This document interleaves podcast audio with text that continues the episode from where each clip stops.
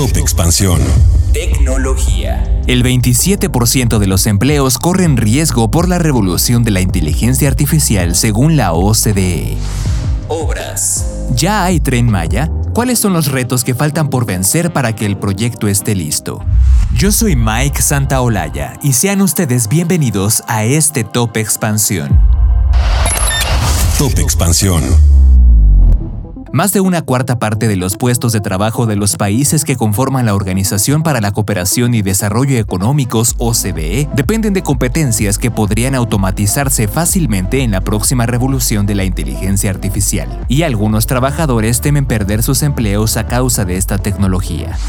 La OCDE es un bloque de 38 miembros que abarca principalmente a las naciones más ricas, pero también algunas economías emergentes como México y Estonia. Según esta organización, hasta ahora hay pocos indicios de que la aparición de la inteligencia artificial esté teniendo un impacto significativo en el empleo, pero apunta también a que esto podría deberse a que la revolución se encuentra en sus primeras fases. Los empleos con mayor riesgo de ser automatizados representan el 27% de la mano de obra media de los países de la OCDE. Cabe mencionar que los empleos con mayor riesgo se definieron como aquellos que utilizan más de 25 de las 100 competencias y habilidades que los expertos en la inteligencia artificial consideran fácilmente automatizables. Según una encuesta de la misma organización, 3 de cada 5 trabajadores temen perder su empleo a causa de esta tecnología. Pero a pesar de la ansiedad por la llegada de la inteligencia artificial, dos tercios de los trabajadores que ya trabajan con ella afirmaron que la automatización había hecho que sus trabajos fueran menos peligrosos o tediosos.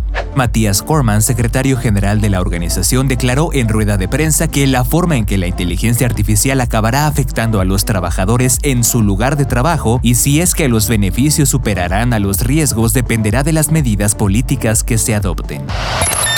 Top Expansión.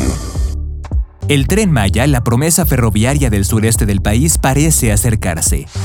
Este 8 de julio llegó a Cancún, Quintana Roo, el primer vagón que recorrerá parte de las vías de la obra para hacer pruebas estáticas y dinámicas a cinco meses de que se cumpla la fecha prometida para la inauguración. La frase del presidente López Obrador para anunciar este suceso es ya hay tren Maya. No obstante, durante este periodo aún se tienen que resolver pendientes que retan a la puesta en marcha del proyecto.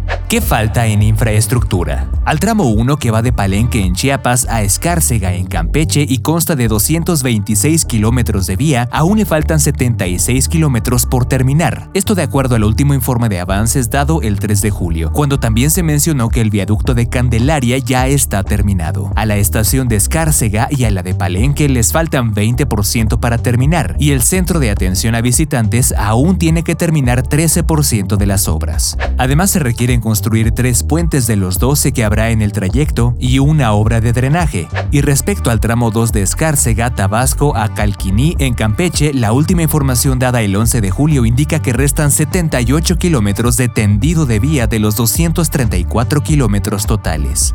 Entre otras cosas, en el tramo 4, que consta de 239 kilómetros, faltan por construir 96, y para el tramo 5 no se dio información precisa del avance de la primera sección. Pero durante la planeación y construcción del tren Maya se ha señalado de forma constante su impacto en el medio ambiente, debido a que atraviesa por áreas naturales protegidas en donde hay selvas, manglares, sabanas, petenes, dunas, entre otros ecosistemas. Finalmente hay que recordar que en el discurso oficial el tren Maya comprende la creación de áreas naturales protegidas, Jaguar, Guaná, Manglé y Gran Calakmul, además de 13 nuevas áreas destinadas voluntariamente a la conservación. No obstante, hasta el 26 de junio no se ha informado cómo avanza la gestión de estas zonas. Top Expansión. Esto fue Top Expansión, un destilado de noticias para que continúen su día bien informados. Yo soy Mike Santaolalla y les deseo un excelente día. Recuerden que si quieren más información sobre economía, política, empresas, mercados y tecnología, siempre pueden contar con Expansión y todas sus plataformas. Hasta pronto.